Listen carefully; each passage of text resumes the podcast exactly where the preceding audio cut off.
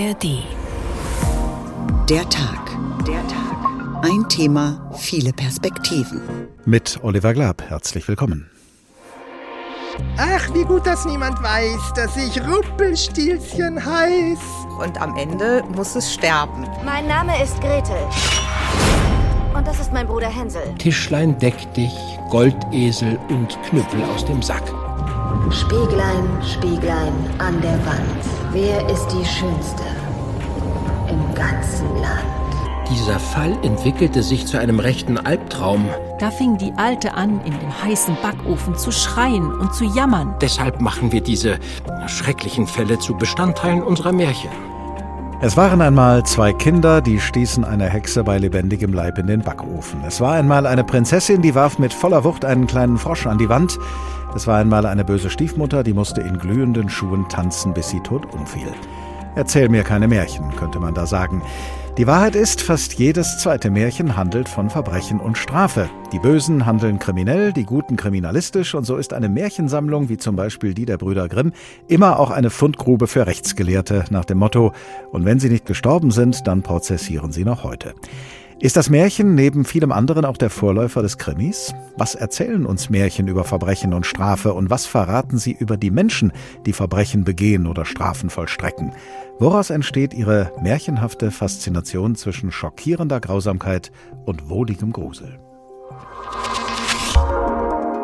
Drei Kopfnüsse für Aschenbrödel. Müssen Märchen grausam sein? So heißt diesmal der Tag. Ein Thema, viele Perspektiven. Sowohl die Sendung als auch der Podcast in der ARD Audiothek. Und seien Sie gewarnt, wir präsentieren in dieser Folge auch eine Hitliste oder besser Schockliste der schaurigsten Märchen der Brüder Grimm, was kriminelle Energie und Grausamkeit angeht. Ausgewählt von unserem Kollegen Thorsten Schweinhardt. Hier kommt Nummer eins.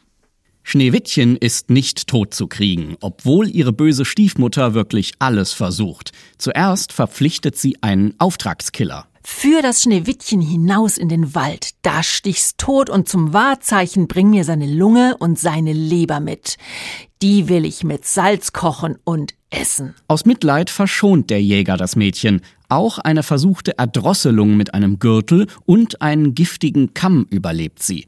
Erst ein vergifteter Apfel gibt ihr den Rest. Doch Schneewittchen wird wieder lebendig und heiratet einen nekrophilen Prinzen, der sich zuvor in ihre Leiche verliebt hatte.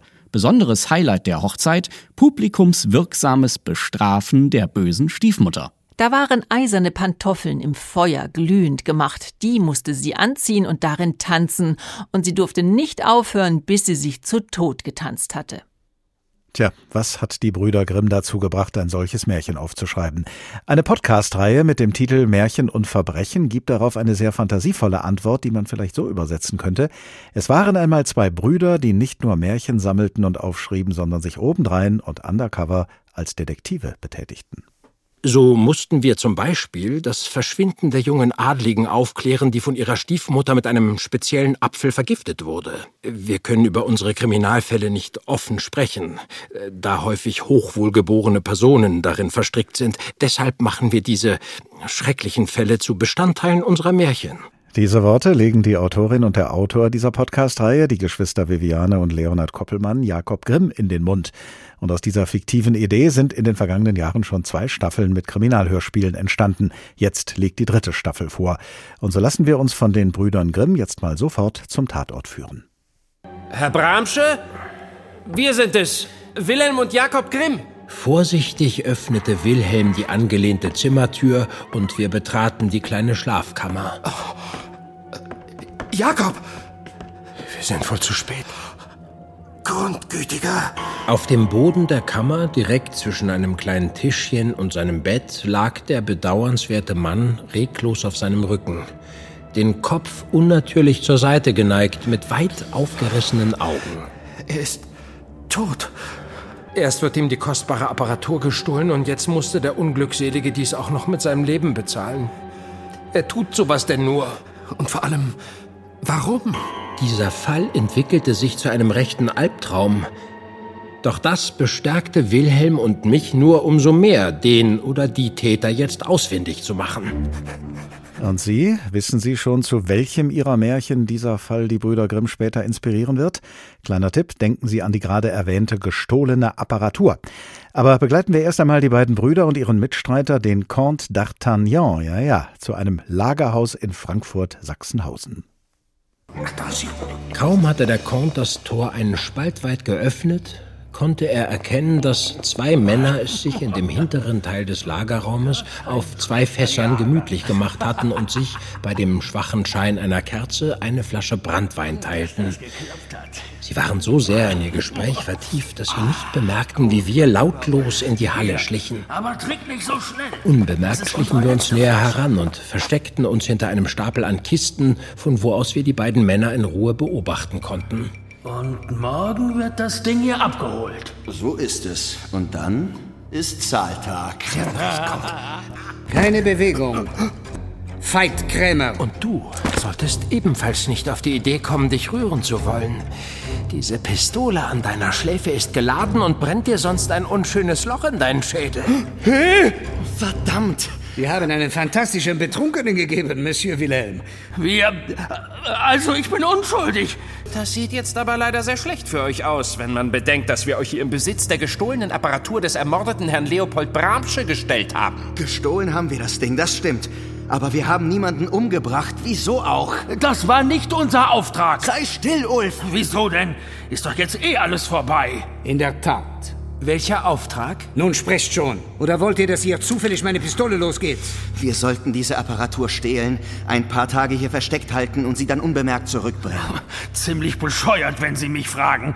Wenn man mal was erfolgreich geklaut hat, kann man es doch auch gleich gewinnbringend verscherbeln. Das ist in der Tat eigenartig. Wieso sollten Sie die Apparatur nur vorübergehend verschwinden lassen? Kein Schimmer.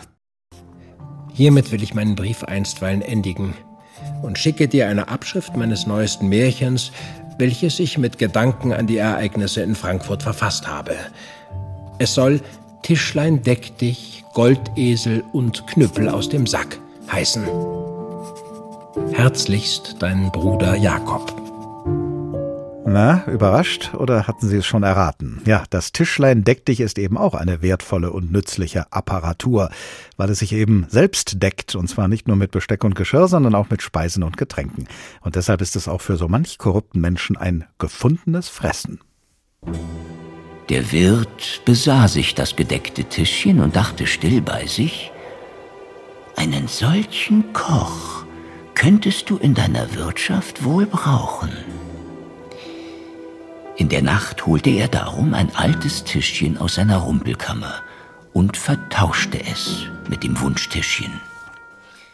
Soweit ein paar Auszüge aus Kriminalakte Tischlein deck dich, der 13. Fall der Podcast-Serie Märchen und Verbrechen und in dieser Serie Teil der jüngsten Staffel, der Staffel Nummer 3. Und mit Viviane Koppelmann, Autorin und Regisseurin von Märchen und Verbrechen, sind wir jetzt verbunden. Guten Tag. Schönen guten Tag. Reale Kriminalfälle aus der Zeit der Brüder, Brüder Grimm haben Ihnen als Vorlage gedient für die fiktiven Detektivgeschichten mit den Brüdern in der Hauptrolle. Was für ein Fall liegt denn der Kriminalakte Tischlein deck dich zugrunde?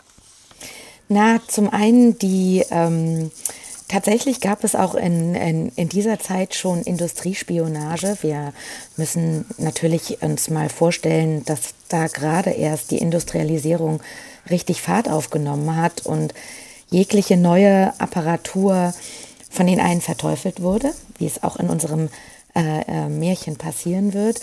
Und gleichzeitig es auch böse ähm, Menschen gab, die sich diese Dinge eben auch aneignen wollten.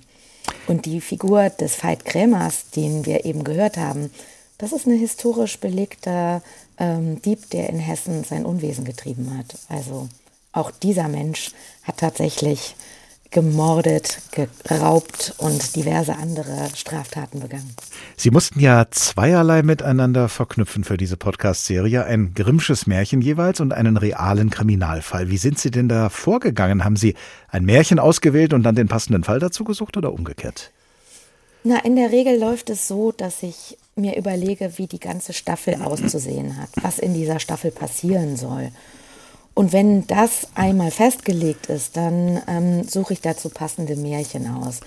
Die Brüder Grimm haben ja eine wirklich große Sammlung hinterlassen, also kann man da durchaus ähm, aus einem reichen Schatz schöpfen. Und ähm, wenn ich mir dann ein paar Märchen rausgeguckt habe, die zu dieser Staffel und zu der Stimmung der Staffel passen, dann lasse ich mich inspirieren, was für Kriminalfälle dazu passen könnten vielleicht auch, welche Schlüsse naheliegend sind, welche vielleicht auch nicht ganz so naheliegend sind. Das ist ganz unterschiedlich. In jeder Podcast-Folge von Märchen und Verbrechen gibt es ja nun gleich zweierlei, worüber man rätseln kann, wenn man sie hört. Zum einen der Kriminalfall mit den Fragen, wer war es und warum. Und zum anderen die Frage, was hat die Geschichte, die ich da höre, eigentlich mit dem Märchen zu tun, das vermeintlich daraus hervorgegangen ist. Was war denn schwieriger für Sie als Autorin, die Krimi-Handlung zu schreiben oder die Brücke zwischen dem Krimi und dem Märchen zu bauen?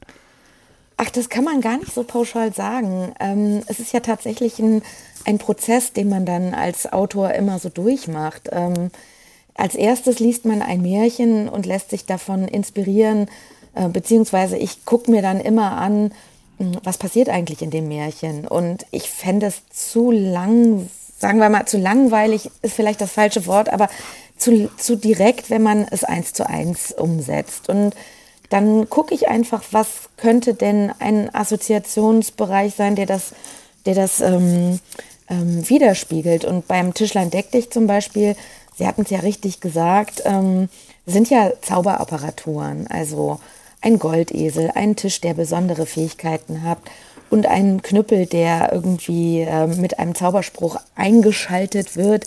Das sind ja Apparaturen. Und dann war es eben gar nicht mehr so weit zu sagen, naja, wir befinden uns eben in einer Zeit, wo die ersten Gerätschaften entwickelt wurden. Ähm, das könnte doch eine schöne, ähm, ein schönes Beispiel dafür sein, eine schöne Brücke ge ge gelegt werden. So. Ich habe mich eine Sache gefragt, nach der ich Sie infolgedessen jetzt auch frage. Steckt hinter Ihrer Idee, die Brüder Grimm zu Detektiven zu machen, steckt dahinter vielleicht auch das Bedürfnis, eine, wenn auch fiktive Erklärung dafür zu liefern, dass in den Grimmschen Märchen so viel von Mord und Totschlag und anderen Verbrechen die Rede ist? Ach, ich glaube, das ist ähm, etwas Urmenschliches. Also ähm, diese Märchen haben ja ähm, ganz viele Aufgaben. Sie sind ja ein moralischer Kompass. Sie sind ähm, können tiefenpsychologisch analysiert werden und erzählen etwas über das Menschsein innerhalb einer Gesellschaft.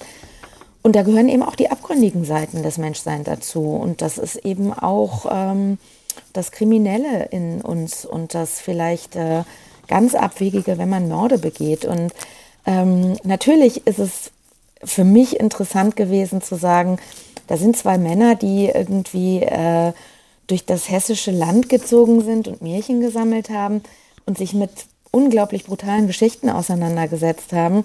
Was wäre denn, wenn die gar nicht Geschichten gesammelt haben, sondern Kriminalfälle gelöst haben, die dann später zu den ähm, Geschichten wurden, die wir heute als Hausmärchen kennen. Viviane Koppelmann, Autorin und Regisseurin von Märchen und Verbrechen. Vielen Dank. Drei Kopfnüsse für Aschenbrödel. Müssen Märchen grausam sein? Der Tag, ein Thema, viele Perspektiven. Von den Kopfnüssen, den harten Nüssen, die die Brüder Grimm in den Hörspielfolgen von Märchen und Verbrechen als Detektive knacken müssen, wechseln wir jetzt wieder auf eine Ebene, auf der Kopfnüsse eine andere Bedeutung haben. Kopfnüsse können ja auch Schläge sein. Leichte Schläge mit den Fingerknöcheln gegen den Kopf. Leider haben früher auch Eltern ihren Kindern Kopfnüsse verabreicht. Wer weiß, vielleicht tun das manche heute noch.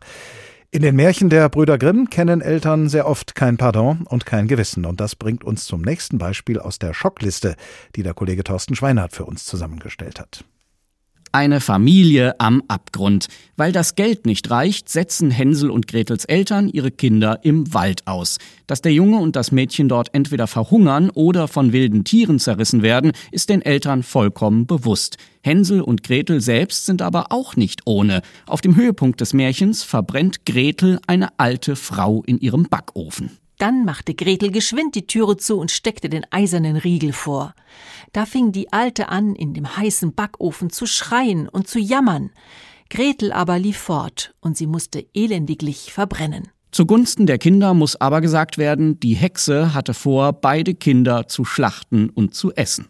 Und damit hat der Kollege Thorsten Schweinert schon mal die Plädoyers von Anklage und Verteidigung skizziert für einen etwaigen Prozess in Sachen Hänsel und Gretel. Alles, was für die Beweisaufnahme benötigt wird, haben die sammelfreudigen Brüder Jakob und Wilhelm Grimm ja schon zusammengetragen. Aber was war ihr Motiv? Professor Holger Erhardt hat an der Universität Kassel am Institut für Germanistik seit mehr als zehn Jahren die Stiftungsprofessur für Werk und Wirken der Brüder Grimm inne. Guten Tag. Guten Tag. Haben die Grimms ein besonderes Interesse an Verbrechen gehabt? Nein. Ähm, sie haben ein Interesse an alten Geschichten gehabt, an Mythen, an der untergegangenen deutschen Geschichte des ersten Jahrtausends und deswegen haben sie Märchen gesammelt. In diesen Märchen, die Sie gesammelt und aufgeschrieben haben, stehen dann allerdings zum Teil sehr drastische Schilderungen von grausamen Verbrechen, auch von grausamen Strafen. Wie ist das zu erklären? Nun ja, man muss, wenn man eine Geschichte erzählt, muss ja auch was Erzählenswertes dabei sein. Und offensichtlich gehörte es zu einem gewissen Sensationsbedürfnis, in diese Geschichten äh, schärfere Handlungen einzubauen. Ähm, auf der anderen Seite sind Märchen ja auch immer ein bisschen zum Abschrecken erzählt worden. Wir haben Zeugnisse darüber, diese reichen in die griechische Antike zurück. Da sagt ein Geschichtsschreiber, wir erzählen unseren Kindern Märchen, um sie vor Dingen zu bewahren und deswegen erschrecken wir sie damit. Also die Brüder Grimm hatten so einen moralisierenden Effekt im Sinn, als sie diese Märchen so ausgewählt und aufgeschrieben haben? Nein, sie hatten es mit in Kauf genommen, dass es so ist. Ihnen ging es nicht um in erster Linie um die Erziehung oder um die Rezeption durch Kinder. Was verraten uns denn die Grimmschen Märchen über die Menschen, die in diesen Märchen Verbrechen begehen oder Strafen vollstrecken? Das ist eine schwierige Frage, denn die, ähm, die Märchen sind kein Abbild einer bestimmten Gesellschaft, nicht der Gesellschaft zur Grimmzeit, nicht der des Mittelalters und auch nicht der der Vorzeit. Viele kluge Leute haben versucht, die Märchen historisch zu verorten, zu sagen, was widerspiegelt das an Wirklichkeit. Das ist relativ schwierig zu sagen. Ja, das wird oftmals über viele Schichten gebrochen. Und manchmal gelingt es, dass man sagen kann, hier kann ich eine historische Sache wahrnehmen oder ein Menschenbild wahrnehmen. Aber im Allgemeinen sind es allgemein menschliche Dinge, die sich nicht groß ändern. Es gibt gute Menschen, böse Menschen. Es gibt Menschen, die arm sind, die reich sind und all diese tauchen auf.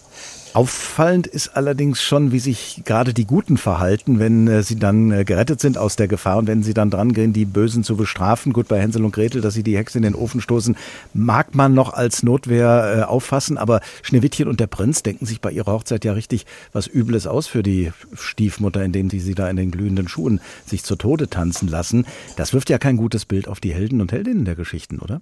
Ich danke Ihnen für dieses Beispiel, denn es zeigt sehr gut, dass äh, es eben nicht so ist, wie Sie schildern, sondern hier haben wir ein, glücklicherweise eine Vorstufe des Märchens. Und in der wird deutlich, dass diese glühenden Pantoffeln, in denen die Stiefmutter tanzen muss, ein Geschenk der Zwerge sind. Das waren Bergleute und die haben Erz abgebaut und haben dann zur Hochzeit dieses Geschenk mitgebracht. Sie sind diejenigen, die die Stiefmutter bestrafen. Und im Grimmschen Märchen taucht das überhaupt nicht mehr auf. Da wird das weggelassen, beziehungsweise die Grimms waren sich dessen bewusst, dass da ein Stück dieses Motivs fehlt und haben es aber aufgrund der Überlieferungswahrheit so hingenommen und haben gesagt, okay, wir lassen das so. Bei uns fehlt das zwar, aber es ist so. Es hat aber nichts mit dem Schneewittchen und dem Prinzen zu tun. Die sind unschuldig in dem Fall. Sie haben äh, eingangs gesagt, die Grimms hatten kein äh, spezifisches Interesse an Verbrechen, aber kann man trotzdem sagen, dass die Grimmschen Märchen neben vielem anderen auch Kriminalgeschichten sind oder zumindest deren Vorläufer? Nein, es sind ganz normale Geschichten, in denen einfach Ungeheuerliches geschieht. Das geschieht in vielen anderen Geschichten auch, auch in anderen Märchen, auch in anderen Erzählungen. In der Schauerromantik etwa, die vielleicht 10, 20 Jahre später ist, als die Märchen gesammelt wurden. Da können Sie noch ganz andere Sachen lesen. Denken Sie an die englische Schauerromantik, an Dracula und an sowas. Das kommt einem gewissen Bedürfnis nach Irrationalität entgegen, das am Beginn des 19. Jahrhunderts herrschte und was auch ein bisschen mit der Verunsicherung zu tun hat, die man durch die napoleonischen Kriege gespürt hat. Aber es hat speziell nichts mit den Grimms zu tun. Die Grimms interessieren sich für die Vergangenheit und zeichnen Dinge auf. Wären die schön gewesen und hätten vom Blumenpflücken nur erzählt, hätten sie sie auch so aufgeschrieben. Den Grimms selbst ist ja immer wieder vorgeworfen worden, nicht so ganz ehrlich über ihre Quellenauskunft gegeben zu haben. Ein Vorwurf, der zwar nicht auf ein Verbrechen zielt, aber doch auf die Redlichkeit der Grimms. Es geht da um die Frage, woher stammen die Grimmschen Märchen aus? Erzählungen von Leuten aus dem Volk, von adligen Intellektuellen oder doch von Jakob und Wilhelm Grimm persönlich? Sie, Herr Professor Erd, haben unlängst ein paar Schriften entdeckt, die etwas Licht in dieses Dunkel bringen und die Grimms offenbar von dem einen oder anderen Vorwurf freisprechen. Klären Sie uns auf, was tragen diese Schriften zur Wahrheitsfindung bei? Also wir haben seit etwa 100 Jahren kennen wir die sogenannten Urhandschriften der Öhlenberger Handschrift. Das sind Märchen aus dem Jahr 1810. Die Erstausgabe erschien zwei Jahre später, 1812, die ein frühes Stadium der Textüberlieferung zeigen, so wie die Grimms die Märchen erhalten hatten von den Beiträgerinnen und Beiträgern. Und es gibt eben in Berlin im Nachlass verstreut noch sehr viel mehr andere solcher Urfassungen, in denen man sieht, von wem die Märchen genau kommen und wie sie erzählt wurden und was die Grimms verändert haben. Im Übrigen ist die Behauptung, dass die Grimms das gefälscht haben, natürlich etwas zugespitzt und übertrieben. Ähm, die Grimms haben das nicht gefälscht, sie haben lediglich nur die Orte der Herkunft angegeben, haben gesagt, das Märchen kommt aus dem Paderbörnischen, aus Kassel, aus dem Hessischen und so weiter. Und erst später hat man sich dafür interessiert, wer das genau war. Zu ihrem Zeitpunkt spielte die persönliche Überlieferung keine Rolle, sondern die Volksüberlieferung. Und sie wollten dokumentieren, woher ein Märchen kam. Und sie wussten gut, dass Märchen in verschiedenen Varianten, in verschiedenen Gebieten überliefert sind. Und genau das haben sie dann auch aufgezeichnet.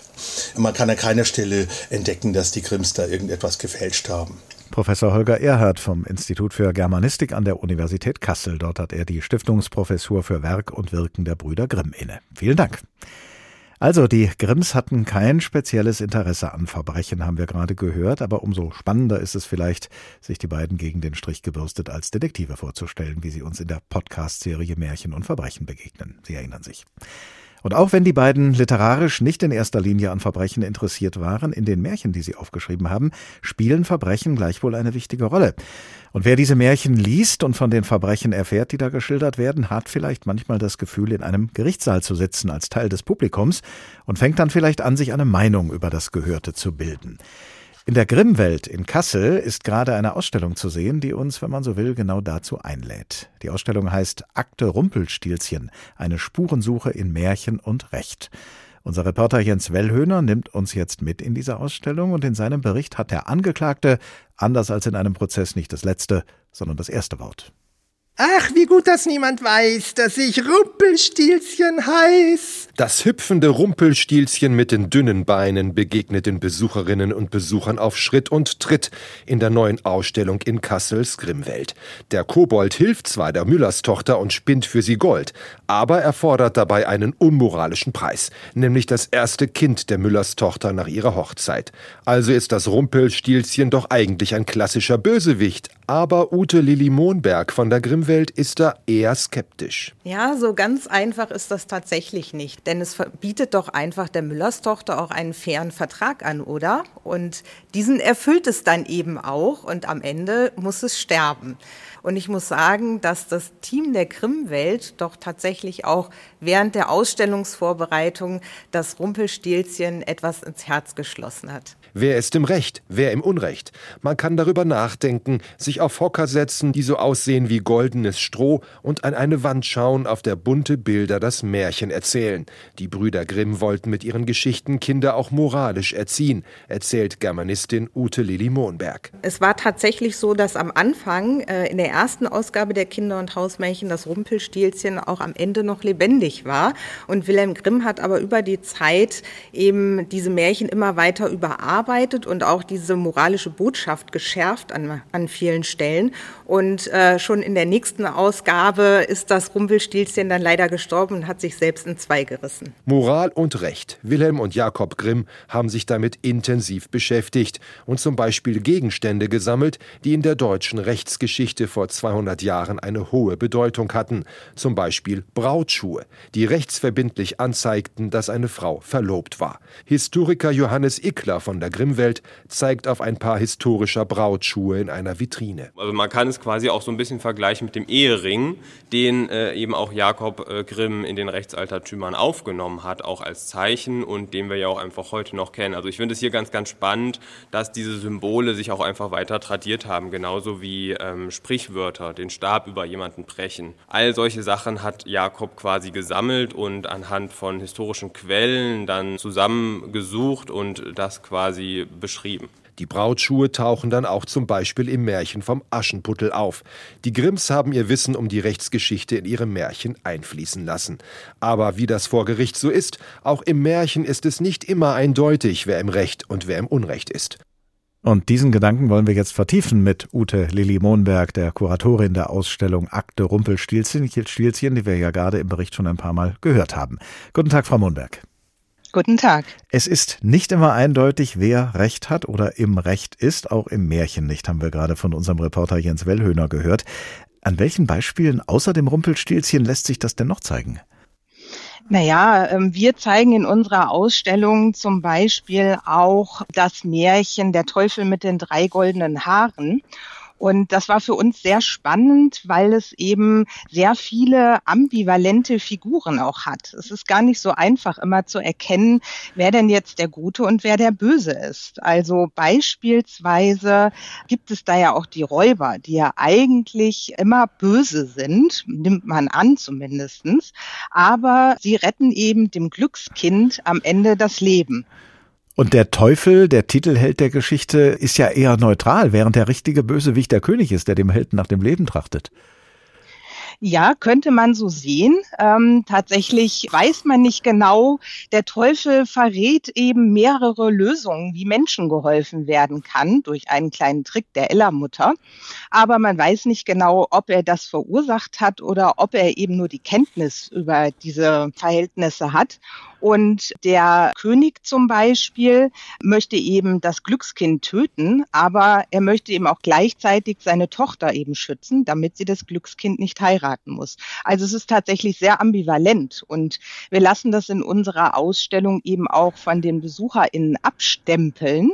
Sie können sich nämlich dafür entscheiden anhand von Steckbriefen, welche Figuren eben gut oder böse aus ihrer Sicht sind. Da ist jetzt nun spannend, äh, wie die Leute abstimmen, äh, wen aus von den Märchenfiguren sie schuldig sprechen und wen sie freisprechen. Haben Sie da schon genügend Erkenntnisse sammeln können? Ähm, ja, es ist tatsächlich auch äh, sehr unterschiedlich, aber beim Teufel mit den drei goldenen Haaren ist es wirklich so, dass man den König vielleicht eher als böse empfindet. Er bekommt ja am Ende des Märchens auch eine Strafe und muss für immer die Fähre fahren in die Hölle.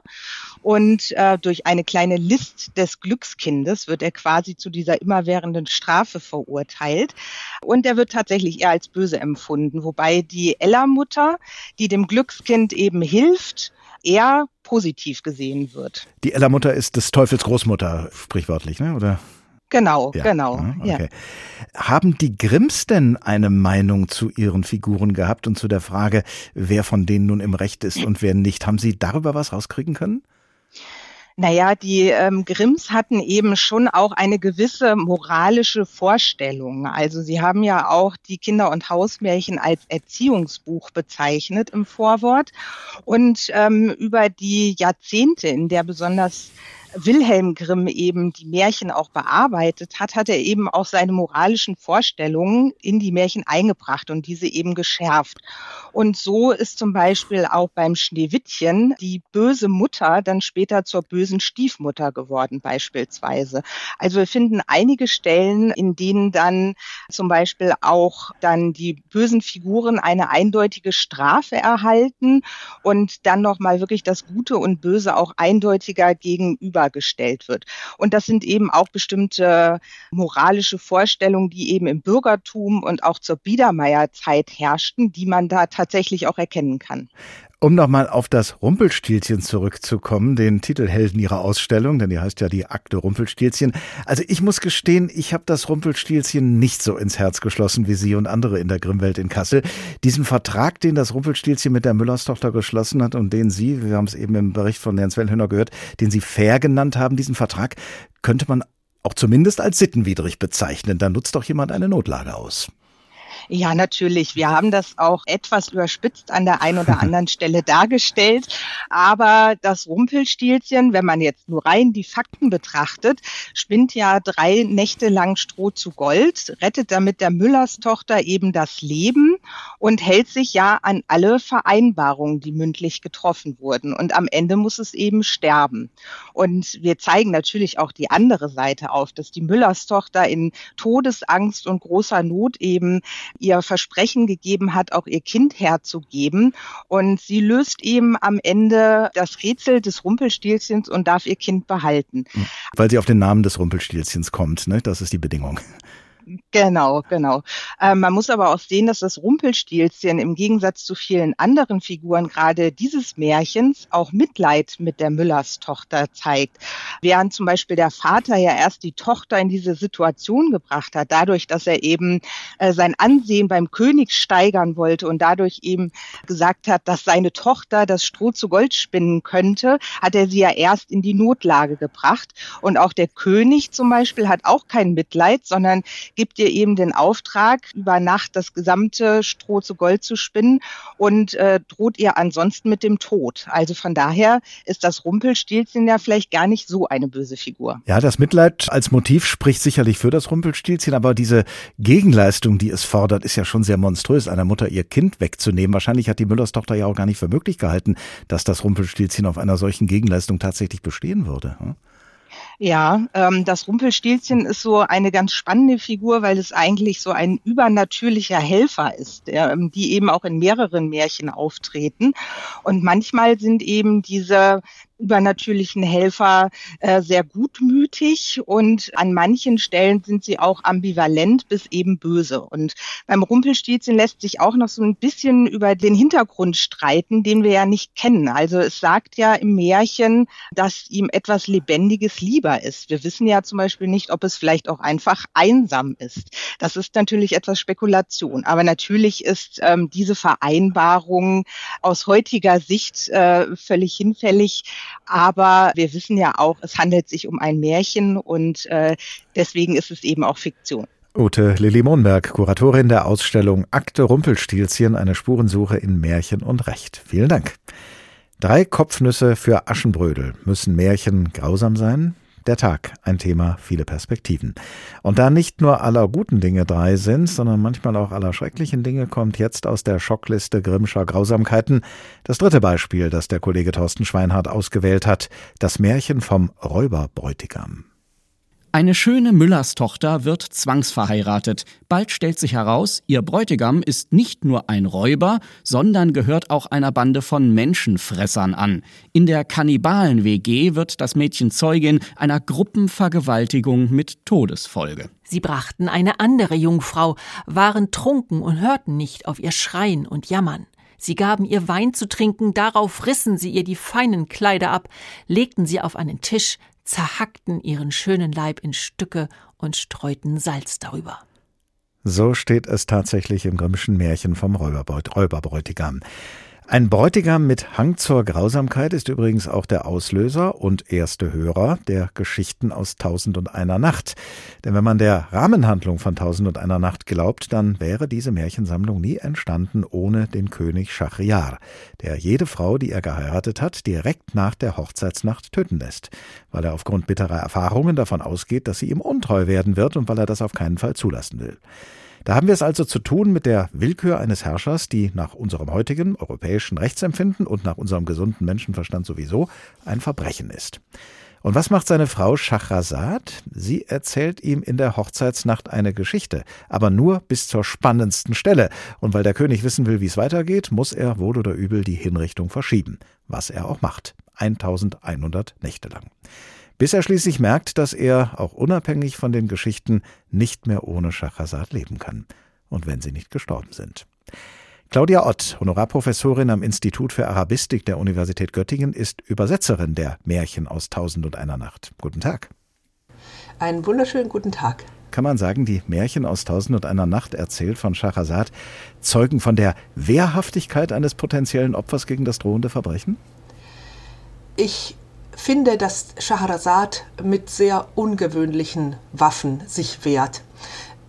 Wer die beiden in der Hochzeitsnacht literarisch beobachtet, würde zunächst einmal annehmen, dass eine junge Frau diesen König in irgendeiner Weise versucht zu betören oder zu überlisten, aber nichts dergleichen geschieht. Schahrazad besiegt diese Grausamkeit des Königs durch den Rückgriff auf etwas, was sie selbst lange Jahre lang sich einverleibt hat, nämlich Bücherwissen.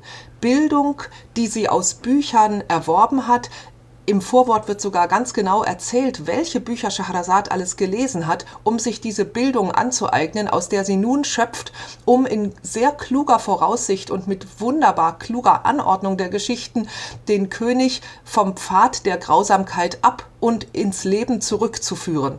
Spiegelt sich denn diese ungewöhnliche, außergewöhnliche Grundsituation auch wieder in den Inhalten oder auch in der Art und Weise, wie Schachrazad diese Märchen erzählt? Ganz klar ist, dass Schahrazad sehr psychologisch bewandert ist und den König nicht nur bezaubert mit ihren Geschichten und fesselt, sodass er, wie Sie schon angedeutet haben, einfach keine andere Wahl hat, als immer die Fortsetzung hören zu wollen, sondern ihn auch heilt. Wir würden heute sagen, therapiert. Das geht so los, dass äh, Scheherazade Geschichten erzählt, die eine ganz unmittelbare Form von Spannung erzeugen, nämlich Angstspannung. Man muss wissen, wird die Hauptfigur in der Geschichte überhaupt überleben unter der Todesdrohung, unter der sie steht. Und dann kommt der Morgen und Scheherazade hört auf zu erzählen und man will unbedingt wissen, wie es weitergeht, also ob tatsächlich diese Angst, in der diese Hauptfigur ist, sich bewahrheitet. Dann geht es weiter und je länger Scheherazade erzählt, desto sanfter werden die Spannungsbögen und andere Formen von Spannung kommen herein. Es kommt die Neugierspannung, also man will dann wissen, ob in einem äh, Zauberschloss mit 100 Türen und eine davon ist die verbotene Tür, was nun hinter dieser hundertsten Tür steckt. Das ist eine ganz andere Form von Spannung, die dort erzeugt wird. Es gibt andere Formen von Spannung. Es gibt dann auch erotische Spannung, wo Geschichten erzählt werden, die so heiß werden, dass man allein deswegen schon wissen muss, wie es weitergeht. Äh, das wird alles von Scheherazade sehr sorgsam nacheinander angeordnet, sodass der König auch sozusagen verschiedene Formen der Spannung durchlebt, äh, die immer niedriger werden, bis er es schafft, sozusagen aus dieser unmittelbaren Gepacktheit von den Geschichten loszukommen und einzusehen, dass der Inhalt der Geschichten auch etwas mit ihm gemacht hat. Und dadurch wird er dann geläutert und am Ende kommt er als glücklicher Ehemann, als gerechter König und als liebender Mensch aus diesem Prozess heraus. Wir haben Sie gebeten, Frau Professor Ott, uns von den Verbrechen zu erzählen, die in den Märchen aus Tausend und einer Nacht vorkommen, in den Märchen, die Schachazad erzählt. Und Sie haben uns ein Beispiel mitgebracht. Lassen Sie hören. Ich habe Ihnen sogar zwei Beispiele mhm. mitgebracht. Das erste Beispiel spielt in einer Bettszene. Meine Freundin bemerkte, dass ich ein Auge auf die andere geworfen hatte und diese auch auf mich. Mein Liebster, fragte sie, mitten hinein in das fröhliche Spielen und Lachen. Findest du nicht, dass die Dame, die ich mitgebracht habe, schöner und auch geistreicher ist als ich? Ja, bei Gott, antwortete ich. Möchtest du mit ihr schlafen? fragte sie mich. Oh ja, bei Gott, antwortete ich. Von mir aus gerne, sagte sie. Sie ist heute bei uns zu Besuch und ich bin ja immer hier. Mit diesen Worten erhob sie sich, zog ihren Gürtel fest und bereitete ein Lager für uns. Ich schloss die Dame in die Arme und schlief in dieser Nacht mit ihr. Gegen Mitternacht ging meine Freundin hinauf, machte sich in der Stube ein Bett und legte sich allein schlafen, während ich mit der Dame schlief. Als ich mich am nächsten Morgen ein wenig regte, war alles feucht um mich her. Ich dachte, es wäre Schweiß, setzte mich auf, um die Dame zu wecken, und rüttelte sie an den Schultern. Doch ihr Kopf rollte zu Boden. Vor Schreck flog mein Verstand davon, und ich stieß einen lauten Schrei aus. O mein gütiger Beschützer, rief ich, und sah, dass sie ermordet worden war. So, jetzt haben Sie die Geschichte wie Schachrazad an der spannendsten Stelle abgebrochen. Aber wir können nicht bis zur nächsten Nacht warten, um zu erfahren, wie es weitergeht. Wir sind der Tag. Also, können Sie uns hier und jetzt das Verbrechen aufklären? Die Geschichte ist ja gerade so gestrickt, dass an hier und jetzt mitnichten zu denken ist. Es ist eine wunderbare Geschichte, in der dann vor allem erzählt wird, wie der Liebende, der dieses Opfer jetzt im Bett hat, wie er sie also versteckt, verscharrt unter dem Boden seines Hauses und dann ähm, sozusagen flüchtet und äh, wie dann durch Dritte dieses Verbrechen dennoch aufgeklärt wird. Das würde zu weit führen, das hier im Detail zu erzählen. Genau das ist ja das Schöne an Tausend und eine Nacht, dass immer nur ganz stückchenweise aufgeklärt wird und man nie aufhört, es spannend zu finden. Gut, dann muss man nachlesen, am besten in Ihrer Übersetzung. Gibt es denn in den Märchen aus Tausend und einer Nacht ähnlich viele Verbrechen insgesamt wie in den Grimmschen Märchen? Ist das eines der typischen Merkmale von Tausend und einer Nacht? Das einzige und hauptsächliche Kriterium, äh, unter dem eine Geschichte in Tausend und eine Nacht aufgenommen wurde, war die Spannung. Und Verbrechensgeschichten sind ja notwendigerweise einfach immer spannend. Deswegen kommen sehr viele Verbrechen in Tausend und eine Nacht vor, aber es ist kein besonders häufiges Merkmal. Es gibt genauso viele Liebesgeschichten, genauso viele Abenteuergeschichten, genauso viele Fantasy-Geschichten wie Geschichten übers Verbrechen. Allerdings haben wir eine kleine Sammlung mit wunderschönen Geschichten aus dem Schluss von Tausend und einer Nacht, dem sogenannten glücklichen Ende. Und in dieser Sammlung äh, gibt es eine kleine Gruppe von Geschichten, die dem gelangweilten Sultan Baybars von Ägypten erzählt werden dieser Sultan, der tatsächlich im 13. Jahrhundert in Ägypten lebte, der hat sich gelangweilt und hat äh, gesagt, was mache ich denn gegen meine Langeweile? Und da wurde ihm geraten, lade doch deine Polizeioffiziere ein und lasse jeden von deinen Hauptleuten das lustigste Erlebnis seiner Dienstzeit erzählen. Ja, in Sultan Baybars und die 16 Offiziere haben wir dann eben lauter kleine Kriminalgeschichten mit Titeln wie Mord ohne Leiche, Der Fluch der guten Tat, Die schwangere Diebin, der gefälschte Ehevertrag und so weiter. Eine weitere schöne Sammlung von lauter kleinen und auch lustigen Geschichten findet sich unmittelbar davor im glücklichen Ende von Tausend und eine Nacht und hieraus auch ein kleines, etwas humorvolles Verbrechen, die beiden Gauner, die sich gegenseitig betrogen. Ja, und da schlüpfe ich jetzt mal kurz in die Rolle der Schwester von Schachazad, die sagt ja immer, erzähl uns eine von deinen schönen Geschichten, bitte. Die Leute behaupten, o glücklicher König, dass es in einer Stadt in China einmal einen Gauner gab, der mit seiner Durchtriebenheit alle Menschen zur Verzweiflung brachte. Folgende Geschichte hat sich von einem Horizont zum anderen herumgesprochen. Der Gauner hatte sich eine Ladung Schafs- und Ziegenmist auf den Rücken geladen und schwor, er werde nicht eher nach Hause gehen, als bis er den Mist zum Preis getrockneter Weinbeeren verkauft habe. Nun lebte in der Stadt Rai ein anderer Gauner, einer von den Söhnen der Stadt, der sich die gleiche List ausgedacht hatte.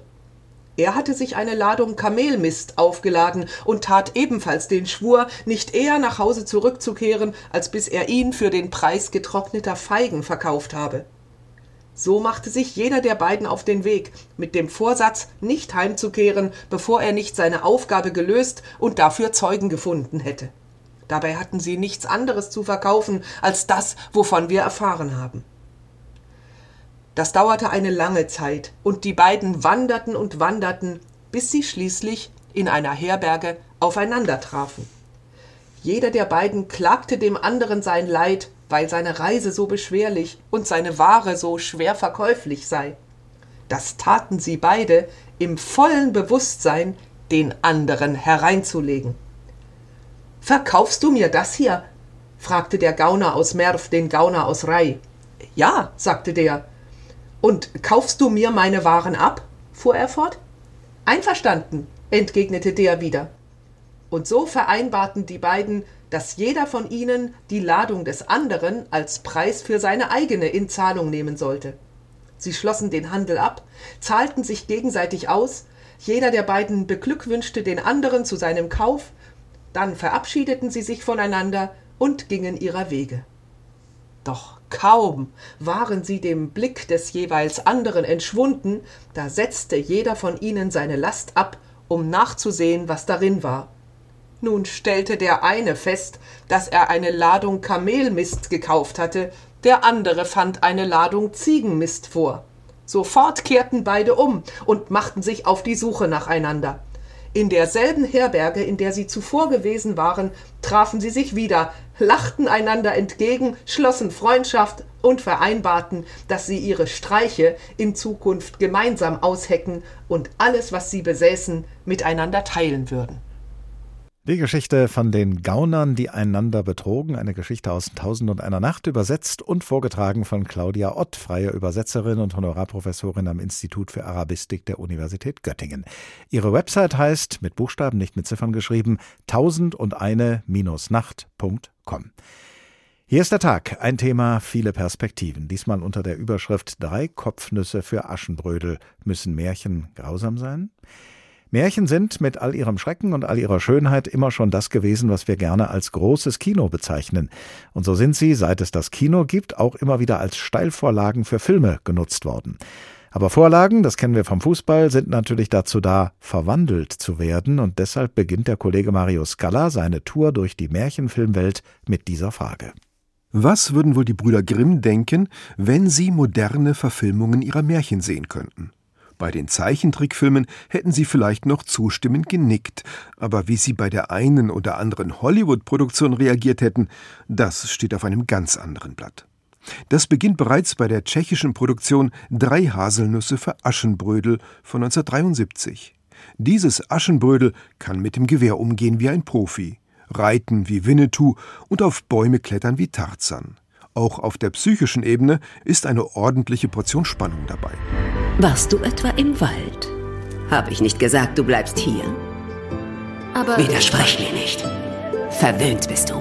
Schuld daran ist nur dein Vater. Ich hätte das niemals erlauben dürfen. Der Familienstress hält sich allerdings noch in Grenzen.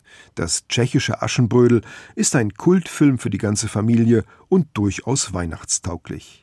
Das kann man von diesem Film definitiv nicht mehr sagen. Mein Name ist Gretel. Und das ist mein Bruder Hänsel. Hänsel und Gretel Hexenjäger. Eine US-Verfilmung von 2013 mit Actionstar Jeremy Renner, rangiert unter dem Etikett Horrorfilm. Dabei geht der Film durchaus von der bekannten Märchengeschichte aus. Jedenfalls, was die Charaktere und einige Motive der alten Geschichte angeht.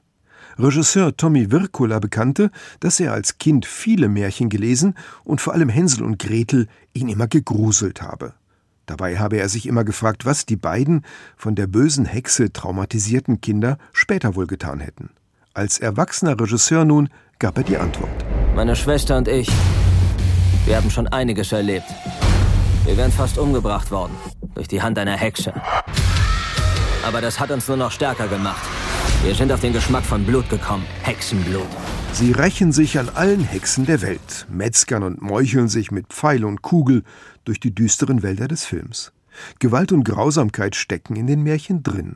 Aber die Actionfilme holen das, was nur angedeutet wurde, was latent war und oft nur in der Fantasie der Leser war, in offene und blutige Bildwelten. Wobei nicht mit guten Tipps gespart wird. Wie tötet man am besten eine Hexe? Kopf abtrennen hat sich bewährt. Die alten Bestandteile, die Figuren und Grundkonflikte bleiben erhalten. Noch diese actionreichen Verfilmungen sind ein Beleg dafür, wie variations- und wandlungsfähig die alten Märchenstoffe noch sind. Auch in Snow White and the Huntsman, Schneewittchen und der Jäger werden die magischen Worte gesprochen. Spieglein, Spieglein an der Wand, wer ist die Schönste im ganzen Land? Ihr seid die Schönste, doch gibt es eine andere dazu auserkoren, euch zu übertreffen. Die Besetzung kommt aus der ersten Liga Hollywoods. Charlize Theron, Chris Hemsworth, Kristen Stewart. Die Brüder Grimm können sich nicht beschweren.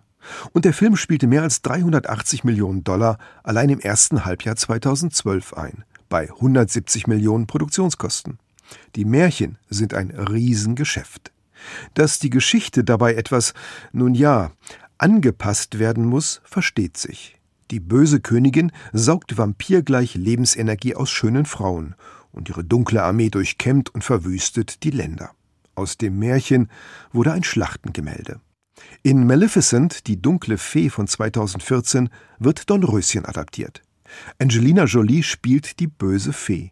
Giftig, grün wabert es um sie herum, als sie ihren Fluch spricht. Die Prinzessin soll in der Tat zu einer strahlenden Schönheit heranwachsen. Aber bevor die Sonne an ihrem 16. Geburtstag untergeht, wird sie sich mit der Spindel eines Spinnrades in den Finger stechen und in einen todesgleichen Schlaf fallen. In einen Schlaf, aus dem sie nie wieder erwachen wird. Wird sie natürlich doch, denn auch am Ende des filmischen Märchengemetzels kommt ein Prinz und macht, dass alles wieder gut wird. Denn eines bleibt immer gleich. Wenn der letzte Kopf abgeschlagen und das letzte schurkische Herz durchbohrt ist, kommt das Happy End und für die Überlebenden gilt, da sie nicht gestorben sind, leben sie noch heute. Und mit diesem Gedanken sind wir bei Professor Gerald Hüther. Er ist Neurobiologe und beschäftigt sich seit Jahrzehnten mit dem, was in unseren Gehirnen vorgeht. Guten Tag. Ja, ich grüße Sie. Hallo. Sie haben mal gesagt, Märchen liefern hilfreiche Strategien, um die eigene Angst zu bewältigen.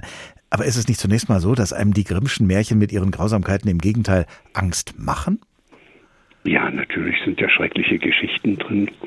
Aber Kinder, wenn denen diese Märchen vorgelesen werden, nehmen ja nicht das Detail der Geschichte, sondern die nehmen ja auch die ganze Geschichte, die sie da haben. Und da ist etwas ganz Wunderbares in den meisten Märchen. Eben haben wir das ja auch schon gehört. Das geht meistens belanglos los und dann wird es irgendwie ganz komisch und dann wird es ganz schrecklich und dann glaubt man schon, da gibt es nie wieder eine Rettung.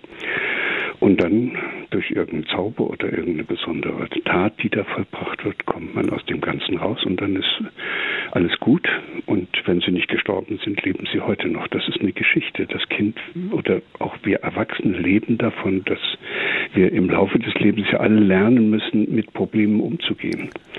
Und äh, in einer gewissen Weise liefern solche Märchen, die so durch so eine Figur durchgehen, wo es ganz schrecklich wird und am Ende wieder gut wird, die liefern uns ein, ein inneres Bild davon, dass es im Leben nicht immer alles zu Ende ist, wenn es schon mal vorübergehend äh, schlecht aussieht. Also sie machen uns Hoffnung, dass es wieder gut wird und das ist ein inneres Bild, das nehmen die Kinder mit. Das stärkt ihr Vertrauen da in die Welt und das ist eben wieder gut wird. Und zwischendurch ist es natürlich, da haben Sie vollkommen recht, manchmal sehr schrecklich. Vielleicht muss es auch sogar so schrecklich sein, damit das umso schöner ist. Aber anders als im Märchen wird im realen Leben ja trotz aller Hoffnungen und trotz allen Vertrauens nicht immer alles gut für die Guten. Locken uns die Märchen da nicht in der Kindheit schon auf eine falsche Fährte? Ich glaube, dass äh, das vielleicht die falsche Fährte ist, dass wir glauben, es käme nicht darauf an, dass wir darauf vertrauen können, dass es wieder gut wird. Es gibt drei Vertrauensressourcen, wenn wir Angst haben. Die sind in unserer gegenwärtigen Gesellschaft sehr erodiert. Das erste ist eigene Kompetenz. So, also wenn ich schon sehr viele Probleme bewältigt habe, oft schon durch große Schwierigkeiten durchgegangen sind, bin, dann habe ich ein Vertrauen, dass wenn jetzt was Neues kommt, ich das auch wieder schaffe. So, das ist dann das Vertrauen in die eigenen Fähigkeiten. Es gibt oft Situationen, wo man alleine nicht mehr weiterkommt. Dann braucht man und dann wäre es gut, wenn man das Vertrauen hat, dass man in solchen Situationen jemanden findet, der einem weiterhilft. Nun ahnen Sie schon, wenn man selbst nicht sehr viele Kompetenzen hat und wenn man in einer Welt lebt, in der ja jeder sich nur noch um sich selbst kümmert und sehr viele Menschen auch einsam sind und niemand, dann finden die auch niemanden, wo, dann haben die auch niemanden, wo, wo sie hingehen könnten. Und dann wird die dritte Vertrauensressource umso wichtiger und das ist dieses Vertrauen, dass es wieder gut wird. Und da sind wir jetzt bei den Märchen. Und dieses Vertrauen stärkt einen dann so sehr, dass äh, man dann auch darauf hinarbeiten kann, dass es wieder gut wird? Oder wie habe ich mir das vorzustellen? Naja, das, das ist ja, das ist ja so, dass wir, wenn wir so ein Vertrauen haben, kommt es dazu, dass sich im Hirn bis dahin durcheinanderfeuernde Netzwerke, das ist dann ein Zustand, in dem mehr oder weniger alles durcheinander kommt. Das kennt man ja aus, ein ungutes Gefühl, das streckt sich dann bis in den Körperrunden aus. Und, und wenn man dann eine Lösung findet, dann wird es wieder gut. Und eine Lösung ist eben, dass man dieses innere Vertrauen aufruft, das innere Bild. Bisher ist es immer noch gut gegangen, also jetzt wird es bestimmt auch wieder gut. Und dann beruhigt sich das System und man kann dann manchmal erst eine Lösung finden. Solange man in dieser Panik ist und Angst hat, findet man ja sowieso keine Lösung. Deshalb ist ja das Vertrauen immer die, die, die Quelle, die wir brauchen, damit wir wieder in die Ruhe kommen und dann erst kann das Frontalhirn und das, die höheren Bereiche im Gehirn, die kognitiven Bereiche können dann wieder eingeschaltet werden. Die funktionieren dann auch wieder. Wenn sie Angst haben, ist da oben so ein großes Durcheinander. Deshalb nennen wir das ja auch, dann wird man plötzlich kopflos und dann reagiert man so aus den älteren Bereichen des Hirns heraus. Das ist ganz unangenehm, da ist alles durcheinander. Und wenn ich dann dieses, diese Vertrauensressourcen aufrufen kann, komme ich wieder zur Ruhe und kann dann wieder klar nachdenken und finde dann auch selbst eine Lösung. Der Neurobiologe Professor Gerald Hüther und wie er die Märchen sieht als etwas, was uns die Ressourcen, die Vertrauensressourcen erschließen kann, die wir im Leben brauchen. Dankeschön. So, und jetzt können wir sagen, Es war einmal eine Radiopodcast-Folge, die hieß Drei Kopfnüsse für Aschenbrödel müssen Märchen grausam sein. Aber wenn Sie noch einmal hören möchten, was wir und unsere Gäste erzählt haben, dann kann dieser Wunsch in Erfüllung gehen. Denn der Tag, ein Thema, viele Perspektiven, steht als Podcast in der ARD Audiothek. Nicht nur diese, sondern noch andere Folgen. Und wenn sie nicht gelöscht werden, so leben sie noch lange weiter zum Downloaden und Hören in der Rubrik Politik und Hintergrund. Wenn Sie wissen wollen, wie es weitergeht, womit sich der Tag als nächstes beschäftigt, äußern Sie einfach den Wunsch, Wunsch, unseren Newsletter zu abonnieren. Das können Sie tun bei zwei guten Feen im Internet mit den Namen hr2.de und hrinforadio.de. Die Tage dieser Woche haben zwei Prinzessinnen und zwei Prinzen für Sie gestaltet, nämlich Anne Bayer und Karen Fuhrmann und Stefan Bücheler und ich. Mein Name ist Oliver Glab und in bester Märchentradition wünsche ich Ihnen eine gute Zeit. Bis zum nächsten Tag. Der Tag. Der Tag. Ein Thema, viele Perspektiven.